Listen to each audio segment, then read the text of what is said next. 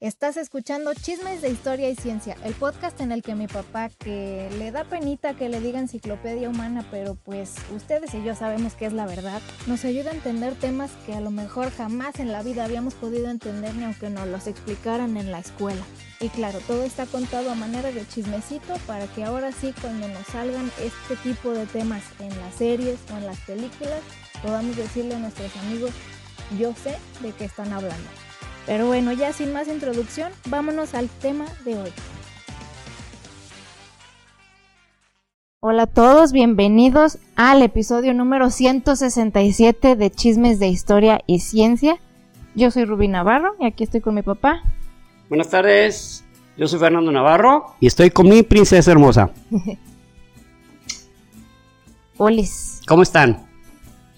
Bueno, yo, yo bien, ¿y tú? También, también. ¿A toda madre?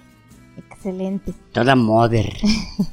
Pues hoy, hoy venimos eh, con un episodio navideño, eh, pero no así como digamos tan cursi eh, típico. Eh, pero pues a fin de cuentas eh, se viene la Navidad.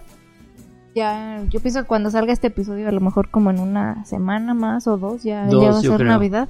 Ujú. Ándale, sí, como dos semanas. Entonces, pues dijimos, ¿por qué no nos ponemos a platicar sobre... Sí. El origen y cómo, cómo se ha ido, evol- cómo ha ido evolucionando los, los festejos navideños, podríamos decirle, ¿no? Exactamente, y pues también porque es algo que la gran mayoría de las personas, al menos a, a nuestro alrededor y en nuestros países que, los países que nos ven, Sobre todo del norte, ¿no? Del hemisferio norte. eh, sí, pues son, son países que, que festejamos la Navidad, entonces creo que es valioso que sepamos de dónde viene, por qué hacemos ciertas cosas, o sea, la- se- hacemos muchos rituales, por así decirlo, y mucho, hay mucha simbología, y yo pienso que es, es interesante saber de dónde nació, porque no, a- hasta hay detalles bien sencillos que pareciera que son ocurrencias, pero no, este... sí Tienen un origen, una- tienen un origen. Exactamente. Así es. Exactamente. Entonces, para no andar ahí haciendo cosas sin saber por qué las hacemos, ¿no? Exacto. Básicamente. Y bueno, pues, es- ¿te parece si, si comenzamos? Sí, me parece bien. Pero primero quiero presumirles una gorra que me trajo mi hija. Se fue a ver a Paul McCartney.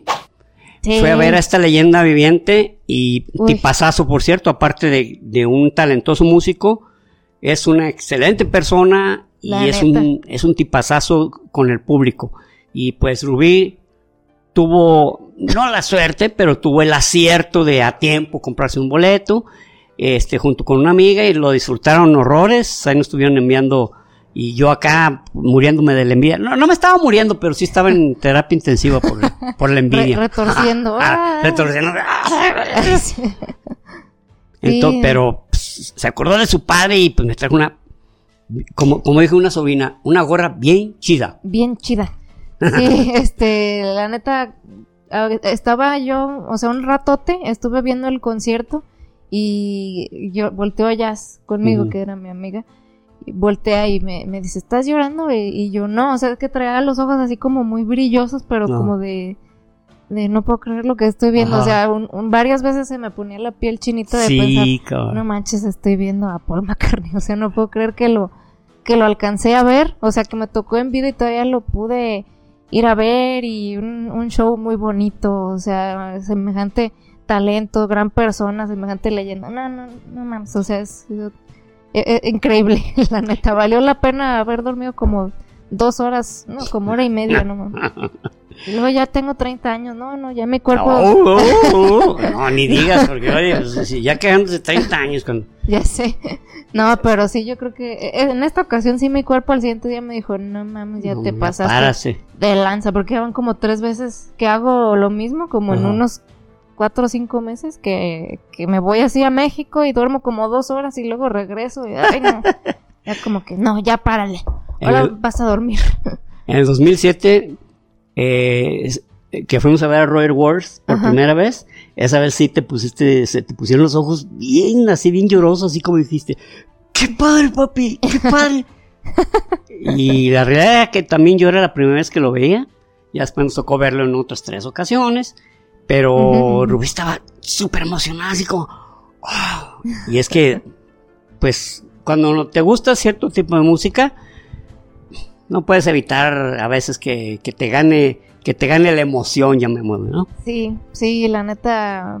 Y, y luego también, ahora que tengo ya un tocadisco, y puse anoche el, el vinil de Black Sabbath que me prestaste, y no manches, también como se escucha tan diferente, Tan todo se escucha nítido, tan es, claro. es increíble, ¿no? También anoche estaba ahí parada nomás a un lado del tocadiscos y diciendo, no mames, estaba escuchando la canción de Black Sabbath. Ajá.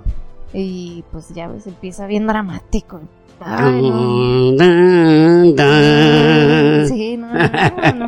Otro pedo. Los que les guste el rock nos, nos comprenderán. Así es. Y los que no, pues no. Muy Así bien. es. Hace, hace un momento dije en el hemisferio norte, eh, ¿saben qué? Les pido una disculpa. No significa que en el sur no. O sea, lo que pasa es que es un poco diferente. Es un poco diferente porque en el hemisferio sur, pero aquí, eh, si habláramos de generalidades, diríamos que los cristianos, que los cristianos, que la- los que somos cristianos en general, ¿no? católicos, eh, Sí, de, Mex, de la iglesia de católica Bueno, excepto romana. testigos de Jehová, porque ellos no celebran, ¿eh? Ah, sí, ellos nada. no celebran. Ni Entonces, cumpleaños. exactamente. Ento- ento- pero en el hemisferio sur, pues está haciendo calor, aunque debido al arrastre este gringo, la es la realidad, que es eh, donde hay una mm, celebración mucho más extensa, profunda, tradicional y, y donde muchos rituales y, no, y, tradiciones y costumbres y, y, este eh, son de origen norteamericano, es la verdad.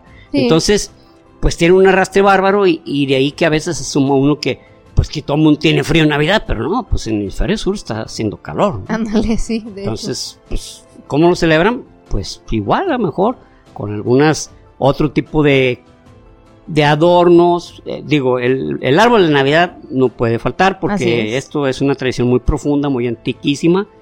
Y, pero hay algunas otra serie de, de digamos, de, de celebraciones que participan, pero que tienen que ver con algo diferente a sentir mucho frío. Exacto, a lo mejor la comida también cambia. Por ejemplo, no es lo mismo. Bebidas cambian. Pero sí, lo quise aclararlo porque así como que se oye que no, acá los del norte o allá los del sur. No, no, o sea, es, eh, es- eh, como que es más tradicional por, por precisamente porque empezó en el norte, en las en zonas en zonas donde hace mucho frío. Así es. Muy bien, pues vamos a empezar. Miren, yo yo lo yo lo dividí en tres vertientes, eh, en tres re- eh, relatos, diferencias y y cómo llegamos a coincidir en el mismo punto. Va-. Voy a empezar por la tradición cristiana que habla sobre las escrituras. Dice que, que eh, María eh, fue visitada por el arcángel San Gabriel y le dijo, ¿sabes qué? Vas a tener un hijo. Ese es el, esa es la anunciación. Vas, a, vas a tener un hijo a por el Espíritu Santo, este, aunque, no hayas, aunque no hayas estado con tu marido, que es José, este, pero eso, eso va a pasar. Pero este hijo va a ser, va a ser por el Espíritu Santo, ¿no? Entonces, y le revela que a su vez que su prima Isabel va a tener un hijo, a pesar de que tiene mucha, una edad avanzada, Sí. y ese hijo se va a convertir en San Juan Bautista o en Juan Bautista. Entonces, ya cuando eso sucede, María le, le platica ¿no? a José, oye, ¿cómo ves? Así estoy esperando un hijo de, de Dios Padre, y este, pero el asunto estuvo así, pues acá José, ah, órale, qué curioso, ¿verdad? Ah. Te vas con tu prima tres, tres meses a cuidarla, que porque- y resulta que ya vienes acá embarazada y, y, pues resulta que es del Espíritu Santo, ah, qué curiosidades. Pero el arcángel San Gabriel bueno, se le aparece a, a San José y le explica, no, sabes que así está el cale, si es cierto lo que te dijo. Ay, así. cálmate, Ah, güey. güey, ah, bueno, perdón. Entonces, eh, eh, cuando ella ya está casi cercana a- al, al- ¿El parto? al parto, este, se van, eh, el, el emperador este, Tiberio eh, hace un, quiere hacer un censo. Los romanos fueron los que empezaron con esa idea, bueno, no esa idea, sino ese, esa forma de saber qué población era la que tenían a su, a su sujetos a su poder, y, pero tenían que ir, eh, eso, eso aún no lo sé, ¿por qué tenían que ir del lugar de donde eran originarios? Y como ellos estaban en Nazaret y van a Belén, fueron- son más o menos 111 kilómetros, este, y van hacia allá porque ellos son de, la, de, de Belén, de, la, de, de donde es originario David. Entonces, este, y también de ahí que hacía 700 años el, profeta eh, Ezequiel había dicho que el enviado, el, el elegido. eh, sí, como el, el elegido, el ungido, pero tiene, tiene un nombre, ¿no? Le- este... eh, es, es el que va- van a ser de la casa del, del rey David. Entonces, estando allá, eh, pues se viene el momento del parto. Debo decirles que de este, este tema de la anunciación de que un árbol, de que un ángel se le aparece a María y todo eso, Ujú. nomás un solo, un solo evangelista lo dice. Lo dice el evangelista San Juan, San Lucas. San Lucas, que nunca conoció a Jesucristo, nunca anduvo con los, con los, este, con- entre los apóstoles, este, Mesías, el Mesías. Ah, que el Mesías, Mesías, iban a ser de, de la casa de, de David. Entonces, pero él es el que lo relata. Pues, pues bueno, pues digamos que, que así fue, ¿no? Pues Supongamos. supongamos, ¿no? Fue, fue Lucas y pues él, ah, caray, ¿por qué los otros tres que si que, estuvieron. que eran como más cercanos, Bueno, digamos sí. que más cercanos, porque en realidad San Marcos Ni eh, Mateo. ni Mateo, so- Mateo no es el Mateo el apóstol, y. San Juan no es el San Juan el, el que él se llamaba el discípulo amado, no, es, no era exactamente. Pero, en fin, luego, eh, como les dijimos en una ocasión, eso de los evangelios es todo un tema y lo vamos a platicar con todísimo gusto. Entonces, este, bueno, pues eh, ya eh, tre- tres, re- tres, tres magos de Oriente, este, se les dice que, pues, que van a ser el Mesías y que la señal, eh, que, pues, que van a ser en, en- en Judea. Y entonces ellos se eh, van, nunca dice que eran reyes. Y solamente lo relata un, una, un, este, eh, un evangelista, que es San Mateo es el que relata sobre los reyes, magos, sobre los magos de Oriente. Se Ajá. habla de los magos de Oriente. No porque fueran unos tipos que hacían eh, a- a- los naipes y a ver, escógete una. No. Sacando o sea, conejitos. eh, sacaron can- ¿Qué te parece? ¡Ay, güey! Entonces, lo que pasa es que el mago era como un símbolo de gente muy sabia. Ah, ok. Entonces eran los tres magos, pero no dice ni qué color eran, ni en qué iban montados, ni nada. Pero eran tres magos de Oriente. Entonces, después va- vamos a ir, conforme vamos platicando, les vamos diciendo cómo se fueron deri- derivando las diferentes tradiciones o, cómo, o, o las informaciones, ¿no? Entonces, eh, ellos van y se dirigen con rey, el rey Herodes. El rey Herodes era Herodes el Grande en ese tiempo, porque le sucedió después quien estuvo este, en el poder fue su hijo, se llamaba Herodes Antipas. Este era Herodes el Grande. ¿Y ese Herodes era el que era muy sabio? No, ¿Este? no, no. ¿O no, cuál no. es? Herodes, Herodes el Grande fue, bueno, fue un, un, re- un gran rey para, los, para los judíos, más para los cristianos, pues era un malvado por, por una serie de cosas que ahorita vamos a platicar. Bueno, específicamente la matanza de los santos inocentes. Ándale, eso, eso Entonces, entonces, este, Pero tengo que hacer pausa con eso, porque pusieron un meme hoy en Chistóricos que decía eh, Navidad estilo, ah no, Buen Fin estilo Herodes o algo así. y decía eh, un letrero de una tienda, liquidación total de niños. Hijos de la chica. Bueno, que te voy a decir, ¿eh? que también con esa, pues con el acontecimiento que hubo en el 7 de octubre en Israel, que una matanza de, de niños, de, literalmente una matanza de inocentes, Sí, este, pues parecido. bueno, pero por parte de jamás, pero ese es un tema que viene en la próxima, en el próximo capítulo, porque No, este, este episodio que estamos grabando viene después del Ah, de sí, Hamas. cierto, es cierto, muy cierto, muy cierto, muy cierto, muy cierto. Eh, eh, me cuatrapeo porque como tenemos dos anticipados casi siempre, a veces no, no, eh, eh, me cuatrapeo, como dicen, ¿no? Aquí en México decimos, no, me cuatrapea. Bueno, el caso es que este, Hero- Herodes le dijeron, oiga, pues eh, llegaron los magos y le dijeron, oiga, pues sabemos que van a ser el, el rey de reyes y, y este, pues queremos ir a adorarlo. Ah, sí, ¿y dónde? No, pues no, no sabemos. Por eso le venimos a preguntar a usted. Imagínese, ir hasta con el rey nomás a preguntarle. Oye, venimos con el rey, pues, ¿qué se le ofrece? Queremos preguntarle una, dirección. ah, pásenle. ¿Tú crees? Oiga, no sabe dónde andará No sabe ahorita. No, pero como qué domicilio es. No, no, no, pues no, no Pues sabemos. eso vengo. Pues eso venimos, ¿eh? ¡Ay, qué domicilio! Sácate el GPS. Órale, güey. No, gracias, don Herodes, ¿eh? Por eso me un favor, un favor. Esto, y esto ya les dijo él. Miren, cuando lo encuentren, cuando ya vayan de regreso a sus tierras, vienen y me avisan dónde lo encontraron, ¿no? Sí, sí. Quiero ir a visitarlo. Of yo course, of course. Yo también quiero ir a adorarlo, pues. El rey. Entonces, pues, yo también quiero ir. Ah, no, sí, ¿cómo no? Su majestad. Cuente con ello, don, Cuente con ello. don Herodi- Don Herodes. Don Herodes. ¿Cómo, Herodes? Es que hiede, cabrón, con quien nace bañado. Bueno. Entonces ya ellos llegan y precisamente una estrella los guía. Que de hecho nos han sacado un montón de cosas que una estrella se mueve. No se puede mover una estrella porque imagínense, nos hubiera puesto una chinga de, de aquellas, ¿no? Hubiera sido, pues el mundo hubiera desaparecido así de fácil. Sí, bien cabrón. Y uno dice, no. Ah, y, y Giotto puso al cometa Halley Ajá, ajá. que no era, no era el cometa Halley. Pero igual vamos a pensar que hubo probablemente una supernova, pero igual no hay registros. Pero en fin, el caso es que ellos con una estrella dieron, aquí es, órale, llegaron a adorarlo. Y este, pues, le entregaron oro, incienso y mirra, que eran significado de que era un ser humano, era un dios y era un rey. Cada uno de los, de los regalos. Entonces, eh, ya, se, se- ya se regresan los- los- y en sueños se les aparece también el arcángel San Gabriel, que, que, pues, el tipo andaba en todo. Dijo, ay, güey, no van a ir a decirle a Herodes, ¿eh? Porque quiere matar a, a- a Jesús. Ay, güey, qué bueno que nos dijiste. No, pues vamos por otro lado, vamos por la libre. No hay que agarrar la autopista. Entonces se van y Herodes al no llegar dijo, y estos güeyes me la jugaron. Entonces él dice, pero no, no, no, o sea, si, si, si ese rey es cierto que nació, pues me va a quitar el poder. Por lo tanto, mandó matar a todos los, a todos los niños eh, menores, de, de- menores de dos años.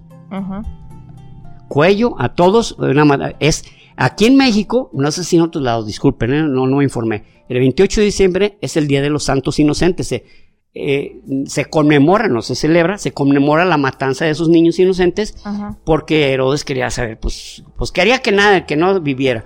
Pero ellos a su vez, este, Jesús y María fueron avisados, este, por eh, el arcángel Gabriel, ¿saben qué? Este güey quiere matarlos y huyen hacia Egipto. Que eso fue, que de ahí, de, de, de, mm, ¿cómo se llama? De, de Belén hacia Egipto, pues son 400 kilómetros.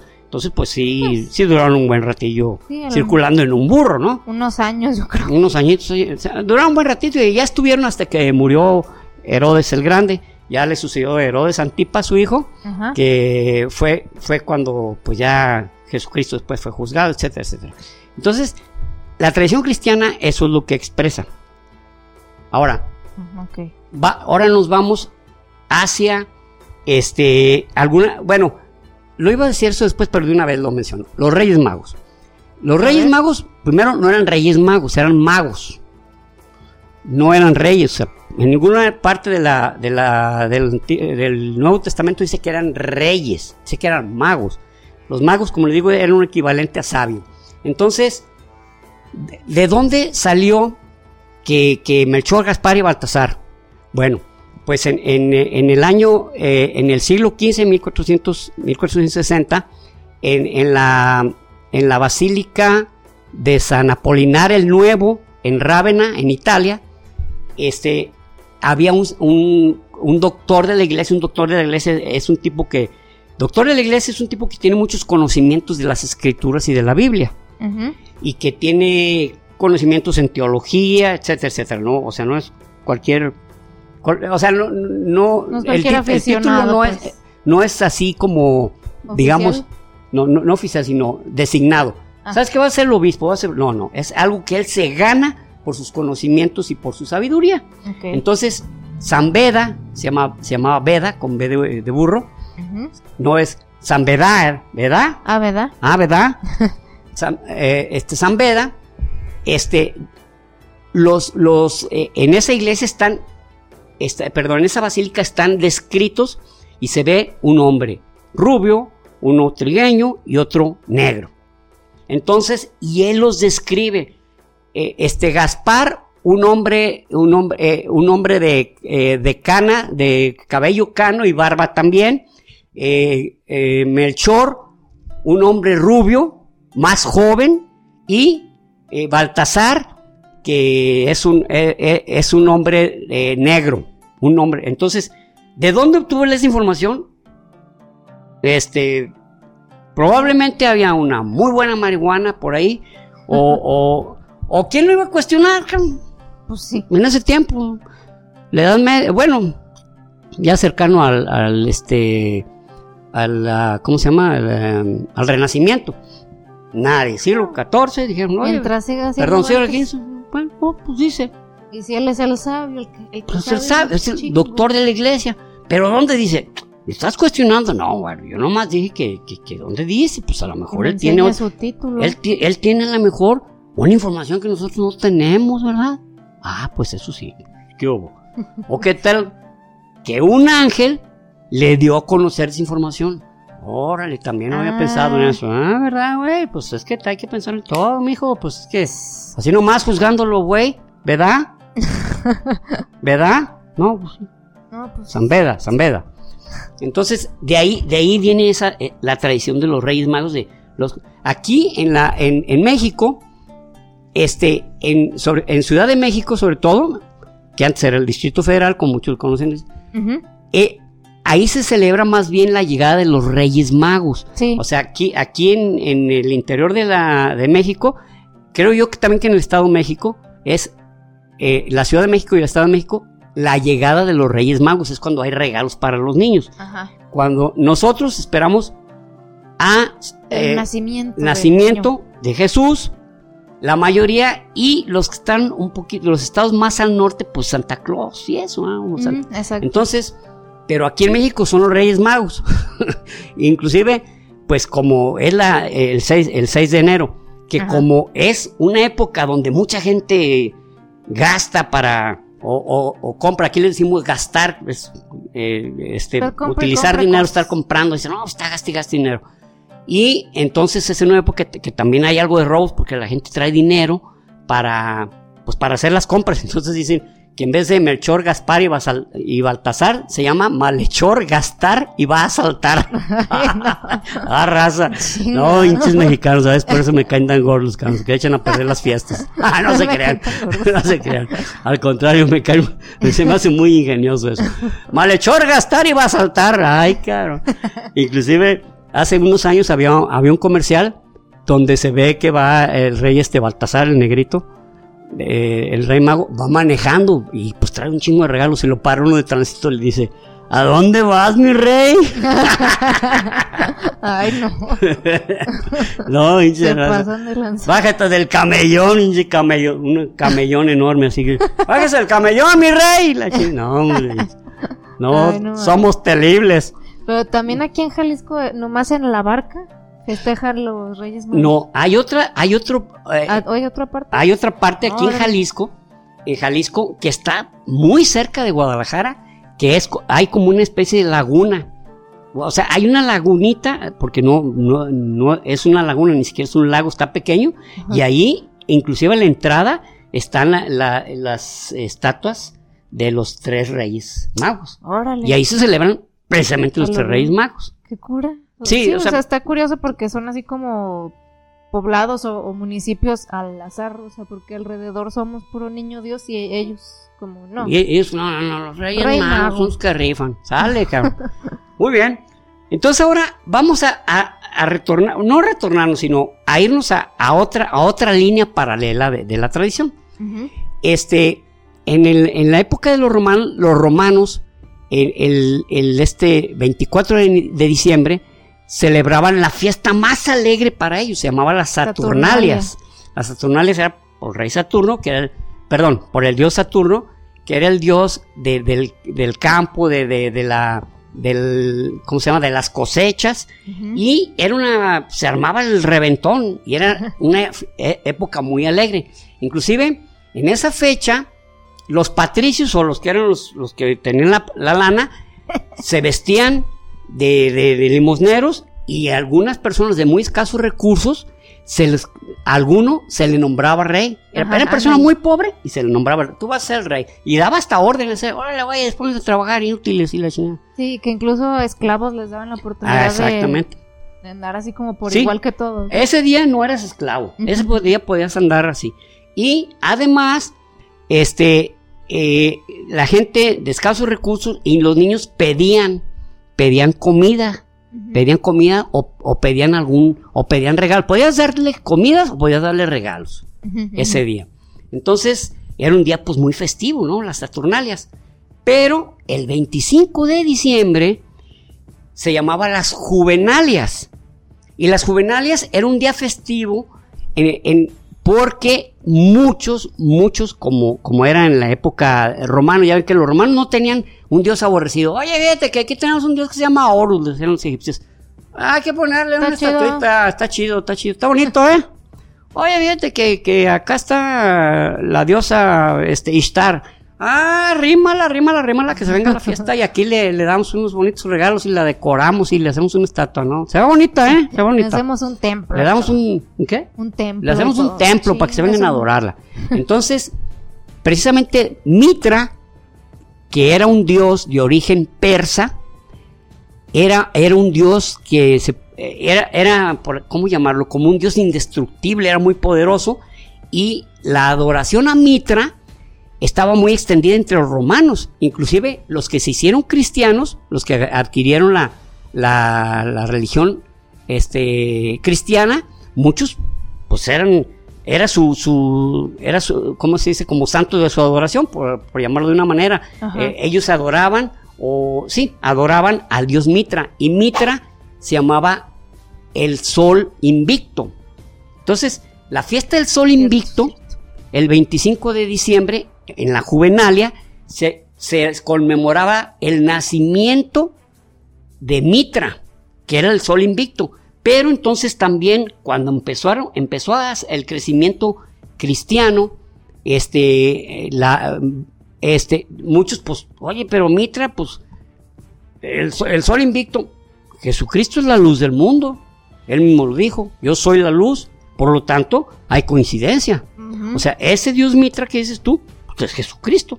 Órale, no había pensado. Ah, Pues, mi sí. rey, pues tiene uno que explicarles todo. Pero bueno, pónganse abusados, ¿eh? Les voy- yo les voy a seguir diciendo. Eh, ¿Cómo dicen?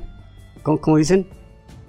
Suscríbete a nuestro, a, a nuestro canal para más, eh, para más información. Síganme para más. Síganme tips. para más información.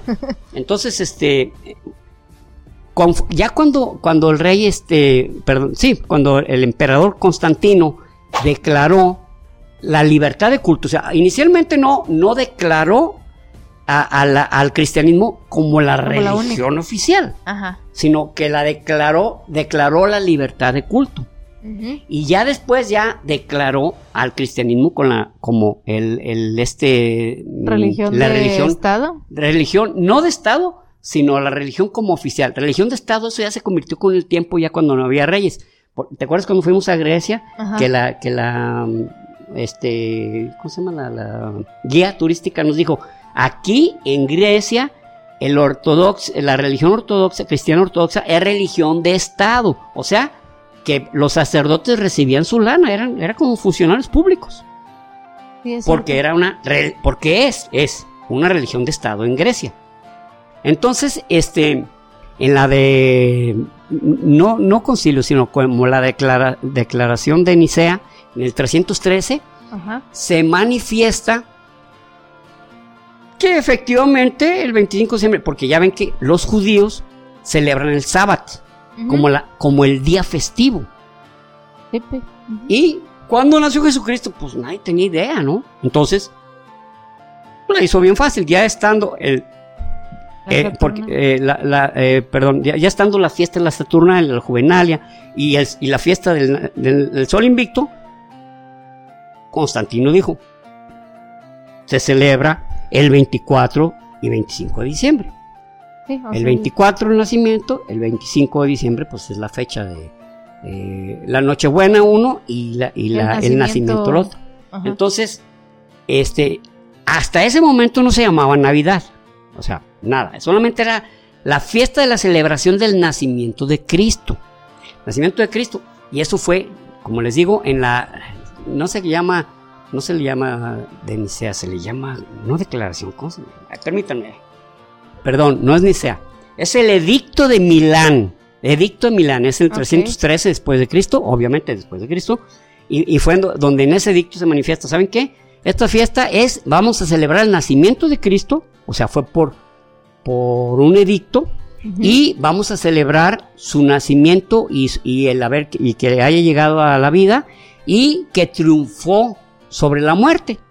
Entonces ahí fusionó que el Sol invicto, la Saturnalia, la Juvenalia y el 24 y 25 de diciembre. Exacto. Listo. Todo quedó ya fusionado ahí y vamos le siguiendo. Y esa fusión fue muy natural porque eh, los romanos, pues como les dijiste, ellos celebraban eso, eran donde se, se vivía en condiciones tal vez más iguales, la gente era más generosa, etcétera, y como ya había católicos ahí dentro, Cristianos. estaban, sí, eh, bueno, sí es cierto, estaban cristianos ahí dentro celebrando, entonces, eh, pues ya, ya lo hacían de todos modos. Exacto.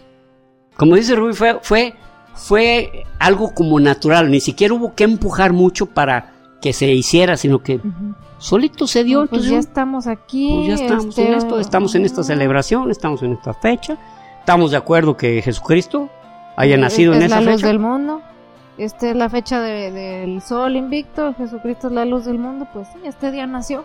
Aquí Listo. este día celebramos el nacimiento. Exactamente. Entonces, este, conforme fue pasando eh, el tiempo, fue hasta el año mil- 1038 cuando ya se le llamó Navidad, que quiere decir nacimiento, Por natividad, ¿no? por natividad. O sea, en realidad viene de latina, de natividad, que, que- que quiere decir el naci- eh, nacimiento. Entonces ya fue, pero ya fue en el siglo, en el siglo, este, 11. Ujú. Fue- se va a llamar Navidad. Y a partir de ahí ya hubo una serie de celebraciones porque ya también los pueblos nórdicos Yeah. ya, ya se habían in- incorporado a estas fiestas. ¿Cómo se incorporaron? Ahora resulta que entre los, los normandos o vikingos, específicamente los escandinavos, ¿no? Noruega, Suecia, Dinamarca, Finlandia, este, y eh, algo de los Países Bajos, inclusive parte de la Germania, que es Alemania. ahora. Entonces, todos, en el momento que, que llegan los, los este, misioneros, se dan cuenta que ellos ya tienen una celebración se- eh, esas fechas, Sí, que es se llama la fiesta, la fiesta del Yule. el Yule. La fiesta del Yule se Es- es celebra por el solsticio de invierno, ¿no? Exactamente. Es el 21 de diciembre, que es cuando es el solsticio de, de invierno. El día de la noche más larga. Exactamente. El día de la noche más larga. Entonces, en la noche se la pasaban celebrando porque pues, estaban acompañados entre familias, amigos. Y en cada casa se, eh, se- habían, habían este, tenían un árbol que ese, ese árbol era un abeto, era un árbol eh, que se llama no caducifolio, o sea, no se le caen las hojas. Entonces también era como un, como una especie de celebrador, de celebración de nacimiento y, y no muerte. Así es. Y que a su vez, este, celebraba, celebraban, este, la fiesta de Odín, de Odín con su caballo de ocho patas, ¿verdad? Y este, ese árbol se metía en cada, en cada casa, metían un árbol de eso y el día de la, de la fiesta del solsticio de invierno se, se, Lo se- lo- quemaba exactamente, o sea, terminaban con una fogata con el árbol que les... Y ese árbol era la representación del Yggdrasil. Que es el árbol de donde se colgó Odín para obtener eh, más conocimiento. Ahí es donde eh, llegaron a, a, a él las runas y su significado. Exactamente. Y de hecho el Yggdrasil es eh, también llamado árbol de la vida porque abajo del Yggdrasil era el, como el infierno. Y, y- y en las diferentes Ramas. ramas del Yggdrasil pues había diferentes zonas donde vivían a diferentes dioses o tenías diferentes, había diferentes capacidades mágicas. Inclusive. Entonces el Yggdrasil es un símbolo muy muy profundo de la de la de la escandinava de la de la Mitología nórdica. mitología y, y este ya hicimos un capítulo nosotros sobre la sobre la historia de, lo- de los vikingos e hicimos uno también sobre la este mitología. mitología este Nórdica. entonces ahí pueden ver este asunto Sí, están chidos, van a ver. Los sí se me hace que justo hace como un año, ¿no? Era ¿Ah, por sí? estas fechas, ajá. no no estoy bien seguro Sí, según yo sí. Entonces eh, entonces ese árbol era el símbolo el símbolo del Yggdrasil Ujú. Y había una costumbre griega que que era muy parecida a la escandinava, mas no hay certeza de que, de que la hayan tomado ahí. Esa fiesta, esa, esa celebración es también la- algo que hacen muchos los norteamericanos de el beso debajo del muérdago. Para los, para los griegos, un beso debajo de un muérdago era un símbolo de reconciliación. Y de decir, ok, ya no nos vamos a pelear, o te perdono, me perdonas, y se van un, beso- un beso debajo del muérdago. Así es. Y e igual los vikingos. Pero los vikingos empezó con una muerte. Resulta que, que Loki. Loki se entera de que el hijo de... eh, Frigg.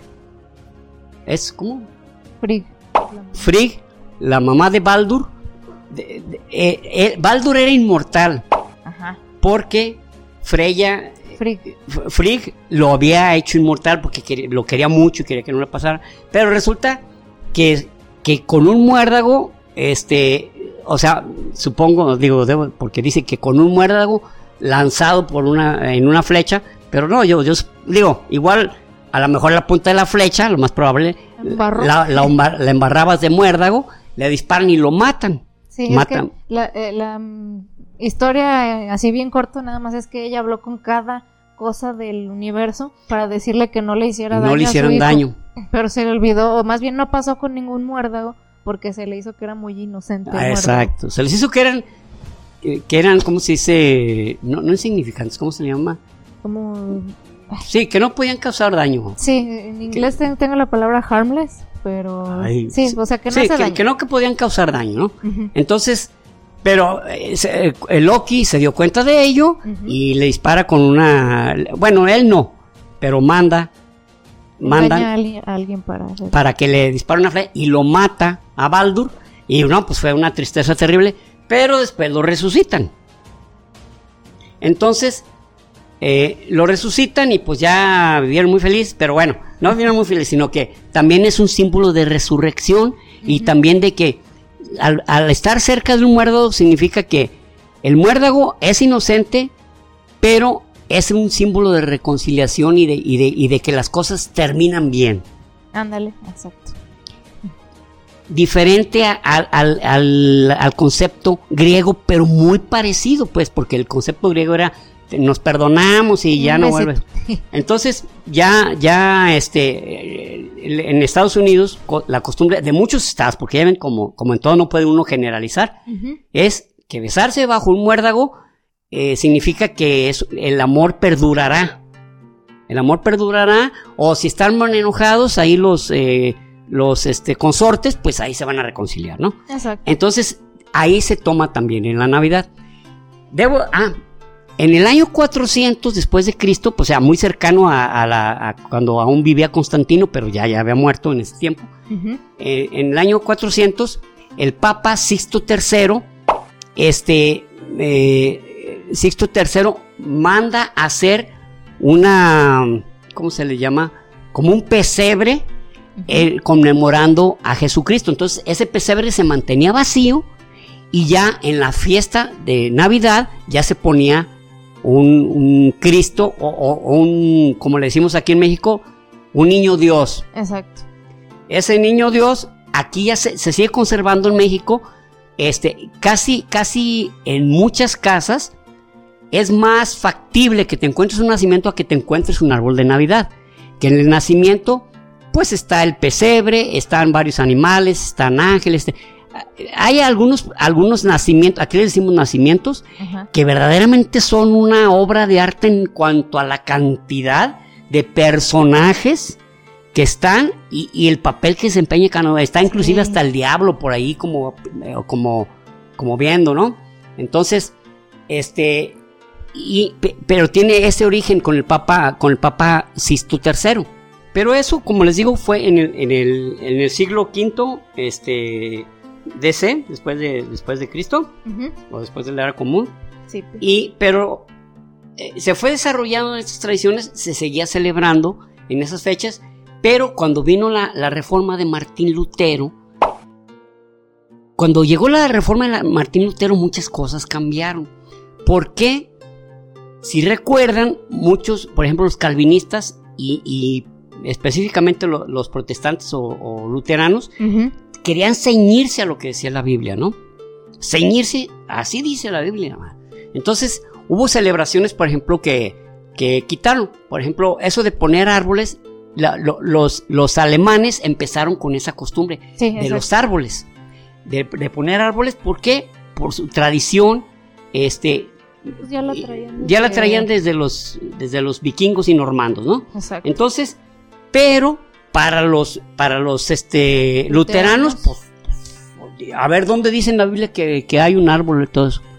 Pero se creó una historia paralela acerca de eso. Se dijo que, que cuando nació Jesucristo, todos los árboles, todas las plantas del mundo reverdecieron. Entonces se mantuvo esa, digamos, esa como tradición. Ok, como esa narrativa. Como pues. esa narrativa para decir, oye, es que, ¿sabes qué? Por esto, pues, pues por eso hay árboles. Sin embargo, como que Martín Lutero, pues un tiempo lo toleró, pero después como que ya no tanto, como que dijo, no, no, no, no, no, saquen sus pinches cosas, cabrón. Lutero no toleró. Y, y llegaron los calvinistas y todavía peor, todavía más peor. Más, puros querían ser. Y también a su vez había como dos líneas de celebración. Una era la, la religiosa, donde se iba a una celebración litúrgica, donde se oraba, donde se rezaba, y otra donde unos se ponían hasta la madre cantando y exigiendo, cabrón. Exigiendo que les dieran regalos. Y, muchas veces se crearon algunos, pues algunas situaciones verdaderamente grotescas de que tumbaban puertas y había violaciones, robos, porque decían que, que iban por su regalo.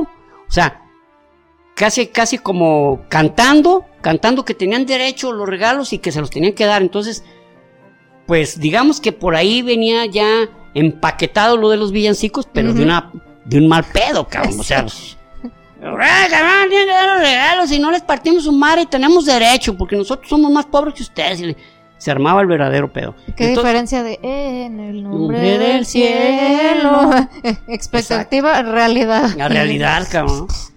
Que, que eh, vamos, que una cosa son, bueno, los villancicos en diferentes idiomas pero también les llaman, les llamamos aquí rondas navideñas o rondas infantiles, etcétera, pero igual el, el, espíritu es el mismo, ¿no? Sí. Hablar de la Navidad sobre como algo positivo, como, como alegrémonos que nació el Salvador, alegrémonos que, que estemos juntos, etcétera. En 1644 en Inglaterra, sí ya de plano dijeron, ¿sabes qué? No vamos a tener, ya, ya no vamos a tolerar árboles, árboles navideños, cabrón, eso es, es pecaminoso. Inclusive eh, en el siglo VII ya había habido un, bueno, pues un doctor de la iglesia que se llamaba Tertuliano y que ah. había condenado, cabrón, a los que anduvieran haciendo esas celebraciones paganas, que sí venían de celebraciones paganas, pero pues, eran paganas incorporadas, güey, hombre, o sea, pero él decía, no, que el demonio, que la chingada de esos güeyes que andan él, él, él le, le, tiraba más por el lado de los vikingos, por eso de los árboles él lo detestaba. Eh, con esos mismos árboles que ustedes llevan de adorno a su casa, con esos los usarán de leña en el infierno, cabrones. Y la ah, sí, sí, sí. O sea, Tertuliano no, se las puso bien. Chinga su madre, hay que poner un. Sí está gacho, sí está gacho, hay que poner unos árboles de fierma, porque. para que no se quemen o qué. Entonces, ya en 1644 en Inglaterra, pues empezó ese pedo de que no, ni madre, cabrón. No vamos a permitir este, ya, ya celebraciones, pero también en la época de Lutero se hablaba, pero esto es una mera especulación porque nunca se ha comprobado, que él empezó con los regalos navideños. Y, con celebrar como la Navidad como un acto familiar. Y no es cierto, eso fue mucho después, que ahorita vamos a mencionarlo. Y que Lutero empezó con esos los regalos, pero tampoco es, es real. Entonces, eh, en esa misma época, lo que es en el siglo XVII y XVIII, empezó, eh, había eh, como representaciones teatrales que nosotros llamamos pastorelas, en la que en las pastorelas, sobre todo aquí en México, le estoy hablando de lo que yo conozco aquí en México, y es que se habla sobre, se llaman pastorelas por, por pastores, cuando van los pastores a adorar a Jesús, que nació, y, y, ahí se dan una serie de situaciones Aquí hay unas pastorelas muy chuscas, muy simpáticas. Sí. Y, este, donde sale también el diablo, ¿no? Y que manda sus, a, sus, este, ¿cómo se llama? pues a sus compinches disfrazados de pastores. Vayan ustedes y vean a ver cómo está el pinche asunto. Hay unas muy curas. hay unas simpatiquísimas. Ah, pues era muy parecido en el siglo XVII y XVIII en Inglaterra y sobre todo en, en esa zona, lo que era eh, Inglaterra, Alemania, eh, los Países Bajos, Bélgica y Luxemburgo, que eran donde el calvinismo y el luteranismo había prendido, pero sí con entusiasmo. Entonces, este, en las pastorelas, en ese tiempo, o en las obras teatrales este, navideñas, empezaban desde el, desde, el, del- desde el Génesis. Entonces había árboles, era el árbol del bien y del mal. Y esos árboles, pues cuando se terminaban ya las pastorelas, algunos se los llevaban a su casa. O sea, y después, pues ya lo iban a quemar, pero de pronto servía como para tenerlo ahí como de adorno. Entonces ya se prohibieron las pastorelas Oh, y se prohibió que pongan árboles, cabrón, 1644. Y pues pensaron que así iba a quedar el asunto y que se armó un pedo, no, no, no, no, pero grueso. O sea, no, no, que queremos seguir cantando y que queremos seguir las celebraciones. Pues sí, güey. Déjanos Entonces- ser felices, chingada. Pues sí, déjanos ser felices, cabrón. y, y para ese tiempo, fíjense, estamos hablando de 1644, o sea, estábamos a, a menos de 15 años, bueno, a menos de, de, de, de, de dos, de dos decenios, de que se viniera la revolución inglesa con, eh, con este Cromwell. Ah, ok. Entonces, eh, y, y muy- algunos dicen que precisamente que esa fue la, la- lo que encendió la mecha, que la gente ya estaba calentita. Ya cuando le, no, que ya no va a haber esa celebración, saque la Ah, chingada. Fue cuando se armó el pedo.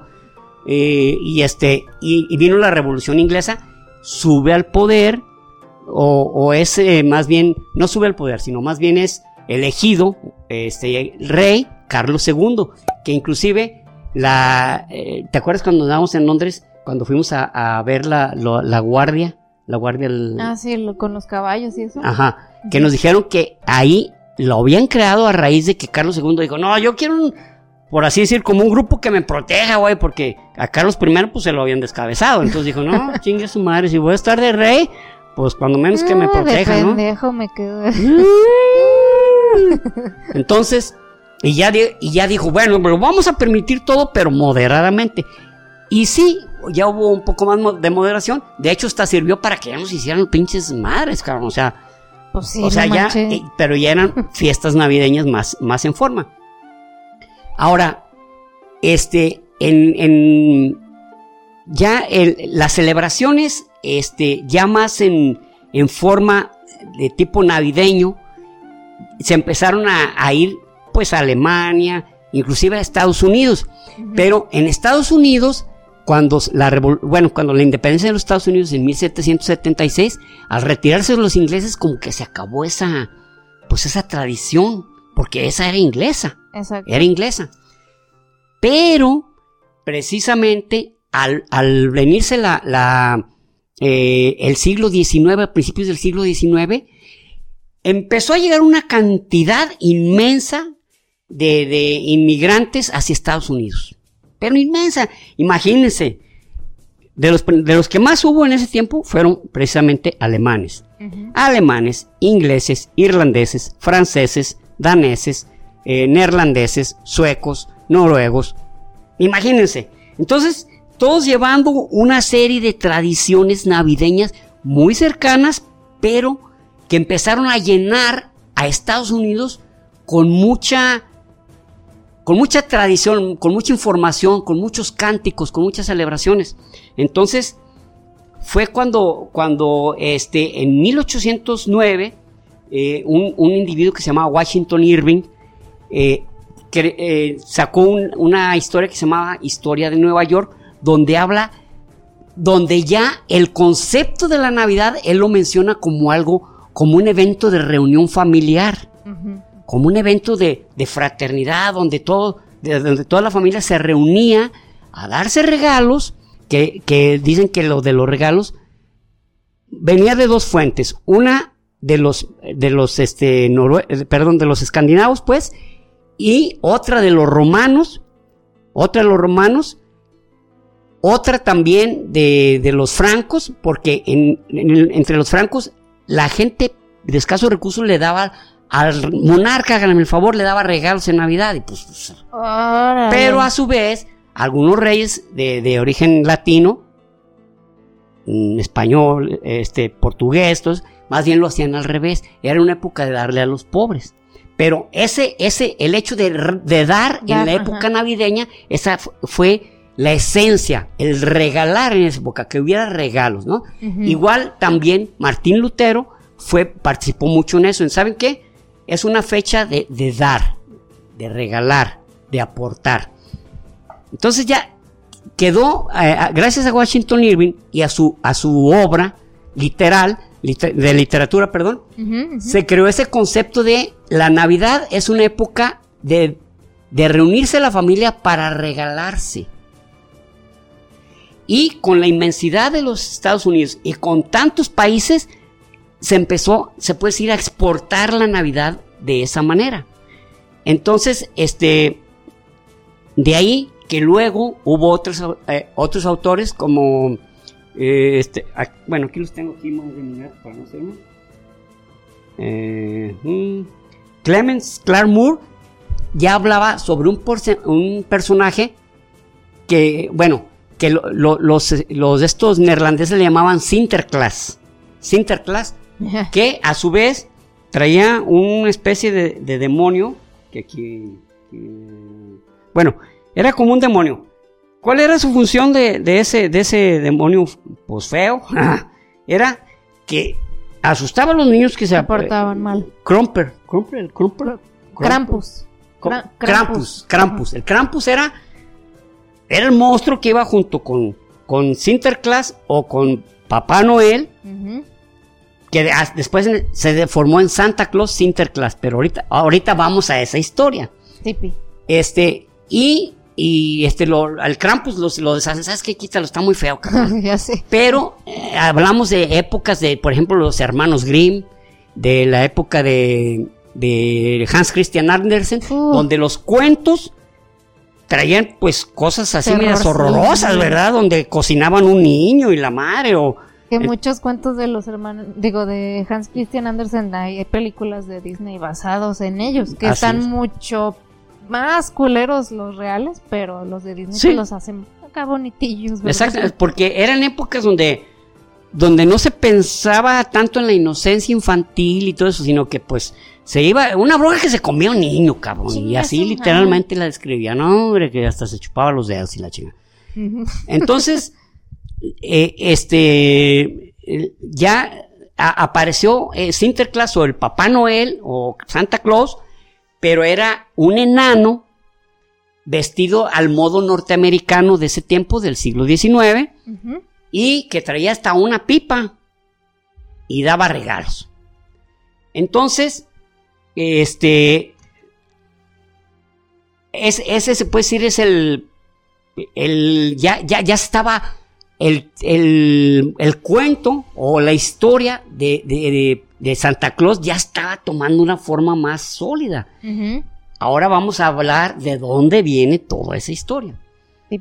Resulta que en el, en el siglo, en el siglo cuarto, en el, sí, no, perdón, en el siglo tercero, en el año 260, este, de una familia muy acomodada, eh, na- nace, nace Nicolás, que se después se le llamó San Nicolás de Bari. Pero ese Nicolás era muy rico, pero él se quiso hacer religioso. En esa época todavía no existía el Imperio Otomano, de tal manera que, por ejemplo, lo que ahorita es Turquía antes se le llamaba Asia Menor o era parte de Grecia. Entonces, él fue a, visitar Jerusalén y de regreso llega a una ciudad que se llama Mira. Mira está en, ahorita en, en lo que es este Turquía, Eh, en una zona que se llama Licea. Entonces llega ahí a Mari, a Mira, perdón, Mira, y, y que le dicen, precisamente usted lo estábamos esperando, porque no, no había, arzo- perdón, no había presbíteros. Entonces él se queda ahí como pues presbítero, como sacerdote, y le dice a sus papás, pues saben que ustedes síganle, yo aquí me quedo. Y con tenía, como tenía muchos recursos, él, este, pues era un tipo que hacía la caridad tratando de que nadie se diera cuenta que él aportaba. Y la historia más famosa es de que en, en esa época y en ese lugar, como en muchos otros lugares, para que una hija se casara, pues tenía que dar una dote, tenía que aportarle al novio, ¿verdad? Qué, qué chingón estaba, ¿no? Imagínate, oye, pues qué, oye, no te casas con mi hija, pues qué tienes para dar. Hijo de la chingada. Qué chingón, pero bueno, Pues ya yo me pasaron tiempos. sacrifico, pero ¿qué me pasó? Pues bueno, pues está bien, pero pues ¿qué, qué hay de regalos o qué o qué? Todavía que te vas a llevar una esclava personal, mano. La, Eh, la ándale. eso es que te vas a llevar una esclava, güey, para tu casa y no te, te tengo que regalar. Ah, estás renegando la pinche costumbre sagrada. No, güey, bueno. ay, Es un decir, es un decir. Entonces, resulta que una, un papá, bueno, una- un señor muy pobre, viudo, tenía tres hijas y no tenía para dote. dote de ninguno. Entonces, "Mm, ¿qué va a pasar? Entonces, estas muchachas se pues, tuvieron que. No se tuvieron, sino que, pues, si no tenían que juntar para la dote, pues lo más probable es que tenían que prostituirse para juntar para la dote. Digo, cosa que se me hace bien simpática, ¿no? Imagínense, se prostituyen. ¿Qué pasó, mi rey? ¿No quieres un buen, pasar un buen rato? Y pues ya se ganaron una feria. Y ya con el tiempo ya juntaban mucha lana y iban con otro. Todavía con su pura. ¿Qué onda? ¿No quieres casar conmigo? Ya tengo mucha lana, no como antes. Después de que había pasado por quién sabe cuántas espadas, pero bueno, pero ya tenía dote. Sí, Entonces, no, no, no tiene lógica eso porque pues, no, Es- la, no- exactamente. no la iba nadie a desposar la- siendo ¿cómo se iban a- prostituta. Oye, pero andabas de prostituta, pero tengo dote, mi rey. Ay, cabrón. Pero bueno, son historias. Entonces, resulta que eh, Nicolás lo que hizo fue, este, en la noche, a través de la chimenea dejó caer monedas de oro y las muchachas habían dejado unas medias Ahí para que se secaran, ¿verdad? Y ahí cayeron, o sea, pinche puntería de Nicolás, no mames, Cabrón. cabrón, o sea, tres medias y en las tres cayeron pinches monedotas de oro. No, pues ya tuvieron para casarse. Entonces ahí quedó también la tradición de poner el calcetín para que sepa, para que llegue Papá Noel, ah, este es para Juanito, pum, y ahí dejarle los regalos, ¿no? Entonces, pero Nicolás pues siguió haciendo el bien, ¿verdad? Llevando y, y este, todavía e- es- esa, esa, esa historia de San Nicolás de Bari trascendió de tal manera que, por ejemplo, eh, eh, ya, ya después eh, había, había un tipo que se llamaba Thomas. eh, Bueno, ya estábamos hablando del siglo XIX. O sea, ¿se acuerdan que lo habíamos dicho? Que había quedado como un, un enano. Un enano, ajá. Este, Con pipa. con pipa y vestido al- a la usanza gringa. Pero ya este Thomas. eh, ay, perdón, ¿eh? Un autor, ¿no? Sí, un autor. Thomas Nast. Thomas Nast, a través ya de las tradiciones que venían de, de Washington Irving y, y de este Clement. Thomas Nast ya generó una persona de tamaño normal, gordita, vestido de rojo, con un gorro rojo, con botas y bonachón. Ahora, y ese era el que llevaba los regalos metiéndose a través de, la, de, La de la- chimenea. de las chimeneas. Había nacido Santa Claus, pero hay una ¿cómo llamarlo? Bueno, eh, hay una historia que no es eh, que no es correcta. Dicen que que quien hizo así el personaje tal cual conocemos fueron fueron los de estos, ¿cómo se llama? Lo- los de la Coca-Cola. Que ellos lo hicieron rojo. Que y ellos lo hicieron rojo y que lo hicieron gordo, chapetón y y- todo, pero no es cierto, fue este cuate, Thomas Nast, fue el que creó ese verdadero personaje. Lo que hizo Coca-Cola fue tomar al personaje, pero tomándose Coca-Cola e invitando a celebrar la Navidad. Pero no es que lo hayan creado los de Coca-Cola. Sí, decían que antes era, andaba de verde, De y verde, que y flaco que y que, sabe- Y también se, se, se creó él, o sea, Thomas Nast tuvo el mérito de que cada año le agregaba algo. Y al siguiente año, pues él traía un costal con juguetes. Al siguiente año se metía por las chimeneas. Porque él tenía una, una, estaba, él lo escribía todo en una revista que se llamaba The Humphrey, Humphrey Weekly. Humphrey Weekly, que era, pues como su nombre lo dice, era semanal. Entonces, de cierto tiempo en tiempo le, venían como la, las aventuras de Santa Claus, por así decirlo, ¿no? Y él fue creando. Y él la fue leyenda, creando la leyenda, ¿no? Fue que, fue que, y después, pues ya, con ocho renos. Con ocho renos, pero ahí les va porque de ocho renos. ¿Por qué? Porque eh, él, eh, conforme él escuchaba o se diría, a ver, pues ¿de dónde viene Santa Claus? Y él dijo, pues tiene que venir de una zona donde sea universal. O sea, no puede venir, ah, pues mira, él viene de Grecia. No, viene del Polo Norte, cabrón. Por eso anda abrigado y trae ocho renos. Y anda en trineo. Y anda en trineo, en un trineo volador.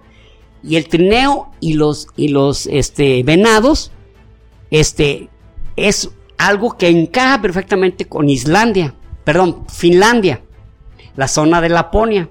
Que de hecho, de hecho, en, en- en la zona de Laponia, en Finlandia, exactamente ya en el círculo polar ártico, estamos hablando del 66 grados 36 minutos latitud norte, ya, ya están metidos dentro del, eh, del círculo polar ártico y hay una ciudad que se llama eh, Rovaniemi, Ok. Rovaniemi. Y Rovaniemi es una ciudad tradicional, es la villa de Santa Claus que la- los mismos finlandeses la convirtieron en eso. Ah. Entonces, tú vas a, a Rovaniemi en, en Navidad y literalmente puedes ir personalmente a la casa de Santa Claus y llevarle tu carta de petición. Hay tianguis de, de- de- de adornos. Todo, todo, todo. Renos, este, trineos para que te paseen en esos renos, etcétera. O sea, es literalmente la ciudad de Santa Claus. Wow. Entonces, Hay gnomos. y, y como les digo, ya está en el círculo polar ártico, de tal manera que ahora las galletas que le dejas a Santa Claus, ¿cuándo nació eso? Nació precisamente en los años 30 con la Gran Depresión, porque los papás querían mostrar a sus hijos que aún viviendo las- la peor época que estaban, había que dejarle a Santa Claus porque qué tal si él estaba pasando por lo mismo, estaba pasando por lo mismo que ellos. Teniendo hambre, eh, sin tener con qué vestirse, eh, pasando muchos sufrimientos, probablemente lo- Santa Claus le estaba pasando lo mismo. Por lo tanto, hay que dejarle a él también unas galletas con su leche. Sí, le estaban enseñando Ten- a compartir y a ser agradecidos también. Er- er- eran, mm, bueno, yo encontré que podrían ser tres cosas, ¿no? Una era saber compartir, saber ser caritativo y saber que aún en los peores tiempos puedes dar algo, algo de ti. Entonces, este, lo- en Estados Unidos fue realmente lo que ha brotado tremendamente sobre lo que es la Navidad. Ya, por ejemplo, había un tipo que se llamaba, eh, esto ya, esto ya fue en 1898, en, cuando, cuando este tipo que se llamaba John Hand, algo así, eh, él le puso ya este foquitos. Eh, eran 80 pequeños, eh, pequeños este, focos de tres colores diferentes, ¿no? Eran rojo, rojo, blanco y azul. Entonces, ¿qué creen? Pues no lo patentó y General Electric empezó a vender eh, foquitos para ponerle los adornos navideños. Luego, lo- lo- los eh, alemanes eran de los que adornaban mucho los árboles navideños. Pero aún el que le dio el gran puntillazo al árbol navideño y hacerlo familiar fue la familia, la familia de la, reina, Victoria. La reina Victoria en 1842 junto con su, su marido primo, eh, Alberto de Sajonia y Cobu- Coburgo. Coburgo Gotha, pues este, hacían cada año fotos familiares donde ellos estaban su decorando su árbol y donde estaba reunida la familia de, eh, vestida de una forma navideña. Entonces, entre, entre la dupla que ha sido siempre la Gran Bretaña y Estados Unidos, crearon un fenómeno a nivel mundial. Y ellos decoraban su árbol y eso porque la mamá de Victoria era alemana. Exacto, exacto. De hecho, los alemanes le ponían hasta galletas. Qué Le ponían hasta galletas. Entonces, como ella, la mamá era sajona, le pasó esa tradición a ella y esa tradición ellos lo pasaron. O sea, tenían el, digamos, la difusión que podía tener un imperio para que en todo el mundo se supiera y luego con las historias estas de los norteamericanos que la pasaron a hacer, que la verdad, las, las más bellas canciones de Navidad son norteamericanas. Sí. Son una belleza. Santa Claus llegó al pueblo. Es más, ¿se acuerdan de ese? Oh, Blanca Navidad. Esa, ese es un tema que salió en 1941 este, de un tipo que se llamaba Irving Berlin. No, no Washington Irving, el otro era Washington Irving, pero este era Irving Berlin, un autor, este, y esa canción ganó un Oscar al mejor tema de una película. Órale. Y es un tema que se ha, creo que se ha, mm, ¿cómo se dice? Se ha grabado como hasta en veintitantos, veintitantos idiomas. Entre otras canciones son bellísimas y son norteamericanas. En realidad ellos le dieron el gran impulso. Sin embargo, en Latinoamérica no nos quedamos atrás. Porque acá tenemos los pastorcitos que van eh, y, y- y cuando es la, la, la época de Navidad, este, ya ven que son, son nueve días, o sea, del día 16 al día 24, Ujú. al día 25, perdón, los nueve, el novenario de, de la, de, de la Navidad, del nacimiento de Jesucristo. Entonces, este, se van y se, se lle- van los pastorcitos y, y aquí tenemos unas canciones, ay, burriquito, arre, burro, arre, arre más de prisa que llegamos. O, o muchísimas, ¿no? Vamos, pastores, vamos, o eh, El niño del tambor, que es un tema también gringo, pero que se tradujo y es un tema muy hermoso también, ¿no? Yo solamente tengo un tambor, pero vengo a adorarte, etcétera. Mi Entonces, favorita es la de mira cómo beben los peces en el río. pero mira cómo Esa truena bien chido. Ay, la neta sí truena. Empieza bien Pero tranquilo. mira luego, cómo- pero mira cómo. Beben los Que no tiene nada de sentido No, esa no, no. pinche canción, No, pero. no, pero ah. sabes que unos tipos que se llaman, bueno, se llamaban los tepichines, o, eh, ya no, ya tengo años que no sé nada de ellos. Dicen, "Ay, pues, ahí me la Navidad de acuérdense, pero mira cómo beben esos güeyes por el frío. pero mira cómo beben esos güeyes por el frío, y la chica, no, no, no, no, no, terrible la pinche raza. Entonces, aquí podemos, podemos concluir lo siguiente. Oye, la Navidad son celebraciones paganas, sí, son celebraciones paganas. Sí, siguiente pregunta. ¿Jesucristo no nació en esa fecha? No, No, Jesucristo no nació en esa fecha. En esa época, este, a- habían, a- habían hasta comilonas y borracheras en, algunos en algunos siglos, efectivamente. Muchos no lo hacen ni como, con- ni como con motivos religiosos, sino para nomás para hacer fiesta, efectivamente. Todo es cierto, pero hay una gran verdad y que es que es que es la única fecha, la única de todas las fechas que digamos de patriotas, religiosos, lo que sea, cuando tienes la oportunidad de reunirte con tu familia y dar regalos, desearte lo mejor y hasta eh, crear una buena reunión. Nosotros tenemos una reunión familiar desde pf, muchísimos años y hacemos intercambio de regalos al azar, o sea, no sabe, nadie sabe quién te toca darte regalo, ni nadie sabe quién te va a dar a ti regalo, y se hacen unas bromas muy simpáticas, y nos la pasamos bien, y ese día nos deseamos lo mejor, deseamos que, eh, este, que tengas un buen año, deseamos que, que seas feliz, deseamos que sentimos el calor, el calor de la, de la, emo- de la emoción familiar y de amistad es el la única fecha que podemos hacer. Entonces, le podemos poner los defectos que queramos. No, es que los norteamericanos son bien comercialotes. Ahí es para. Sí, sí, es cierto. Sí.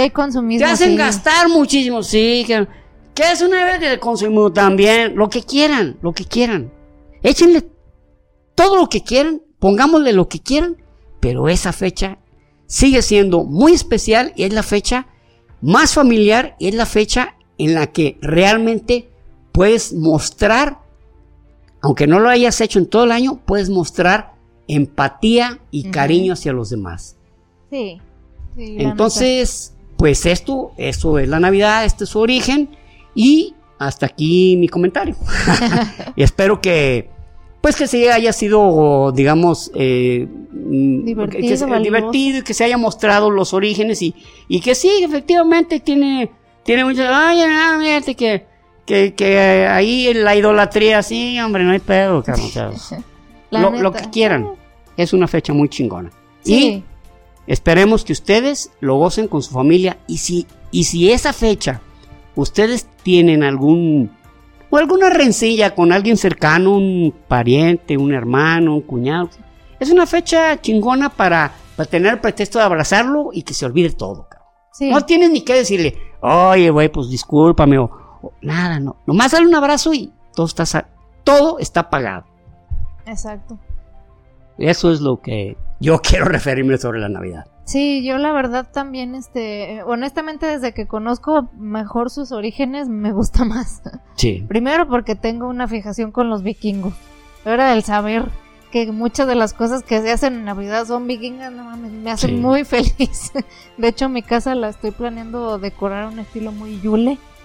Órale, me qué me buena hace onda. feliz, este, sí, o sea, yo Sería muy genial, ¿eh? Que, Sí, es- es- ese es mi plan. Yo traigo ahí, va, a estar muy Yule. La única eh, contra que tengo es Adele, la cual no me va a permitir tener un Sí. árbol decente porque se lo, se lo va a comer en el primer día.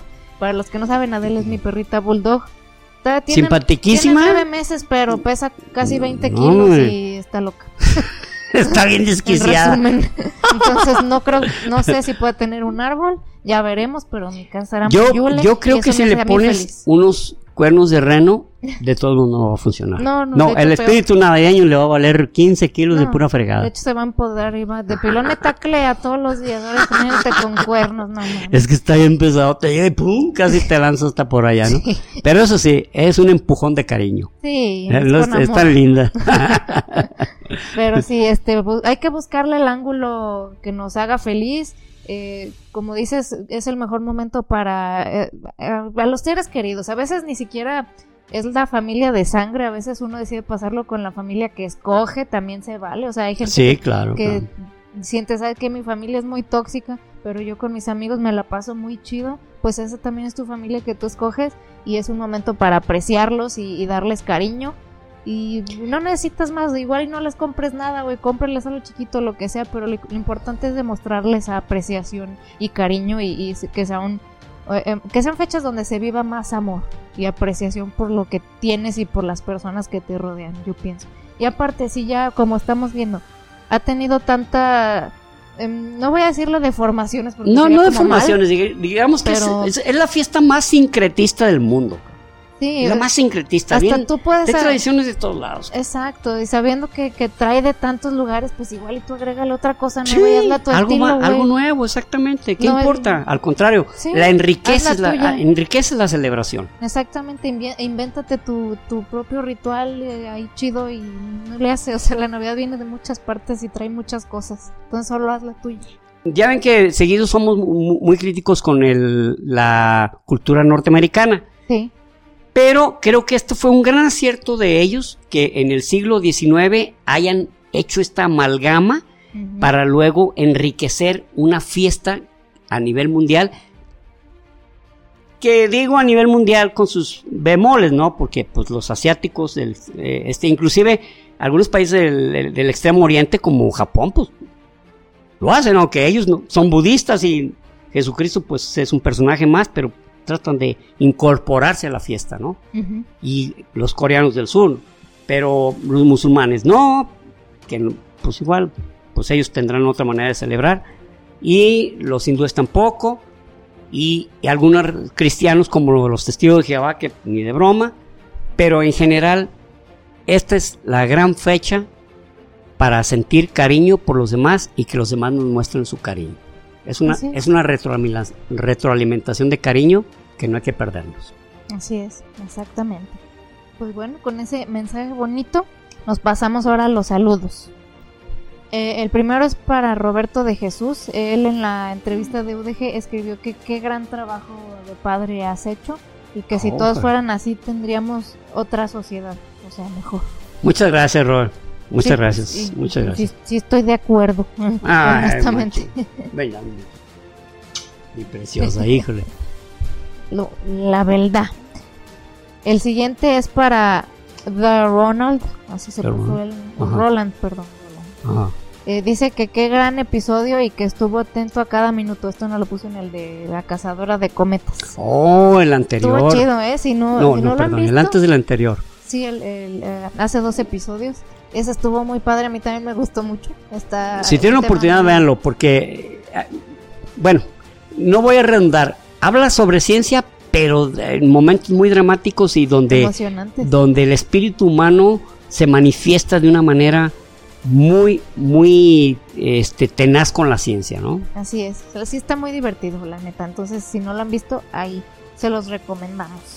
Eh, el siguiente es para Sandy Lestrange. Dice que le encanta el podcast y que ya es costumbre regresar del trabajo y escucharnos. Genial, genial. Muchas gracias, Andy. Gracias por elegirnos como tu compañía después del trabajo, que pues uno normalmente ya es cuando empieza como que a pasársela bien, ¿no? A, relajarse, ¿verdad? A relajarse y, y, volver a ser uno mismo fuera del estrés, entonces ojalá, si es así ahorita, pues disfruta tu momento. Claro que sí. descanso. Y, y, es, y es un honor ser parte de ello, ¿eh? Así es. Y el último es un agradecimiento para Marco Polo Ruiz, que, que nos se mochó con una lanilla hace algo hace algo de, tiempo, pero ah, creo sí, que no hace unos ocho meses. Sí. apenas vimos el mensaje. Y no, creo que no le habíamos agradecido. No, no le habíamos agradecido y se, dejó caer con una buena lana, ¿eh? Sí, sí, se, en, pesos colombianos. Y, y, este, no, pero, pero más que el dinero, el comentario que puso, muy bonito, que, ¿eh? Que nuestro programa se le hace muy instructivo y él normalmente nos escucha en Spotify, pero se pasó a YouTube a mostrarnos apreciación. Muchas gracias, Marco Polo. Muchas gracias, ¿eh? Y que Eres un gran somos un orgullo mexicano, que él es de Colombia, pues, pero que... que, ah, sí, puso algo de eso. grandes representantes de, de México. cosa que realmente nos hace sentir súper honrados, ¿eh? O sea, la verdad, sí. Verdaderamente. La neta. Muchas gracias, Marco Polo. Nosotros te mandamos a ti un abrazote hasta Colombia. Eh, disculpa por la apreciación tardía, pero en serio sí estamos muy, muy agradecidos contigo. Y bueno, eh, ya saben también los, los que quieran igual dejarnos ahí algún se dice tip en inglés, digamos que propina lo que sea. Este, ahí lo pueden hacer en YouTube, en la, en Está facilísimo, se ve un corazón con dinero, o sea, un corazón con sí, es en la misma línea donde está que el like, que todo eso. El, después está el corazón ahí con un signo, signo de dinero y se llama gracias. Y ahí lo pueden hacer si quieren, si, si sienten como de que, ah, mira, me he aprendido cosas chidas, ahí les va una, una apreciación. Se los agradeceremos de todo corazón. Y bueno, los que llegaron hasta acá, que nos dejan un arbolito de Navidad. Un arbolito de Navidad, no puede faltar. No hay de otra, ¿no? Así es. Así es. Bueno, nos dejan su arbolito aquí en los comentarios y pues acuérdense de compartir, suscribirse, dejar su like para seguir llegando a más personas y pues este episodio compártanselo a, su amigo, amiga, eh, familiar que o que sea muy grinch o que le guste mucho la Navidad también para que vaya sabiendo de dónde viene todo este Exactamente, de dónde viene todo este asunto y que no no no hay de este como si se eh, como, no, hay historia aborrecida en esto no no exactamente. Todo todo aporta todo aporta. Así es. Pues bueno los queremos mucho les mandamos un abrazote que tengan bonito día a la hora que nos estén escuchando. Hasta, luego. y recuerden prohibido, dejar, de aprender.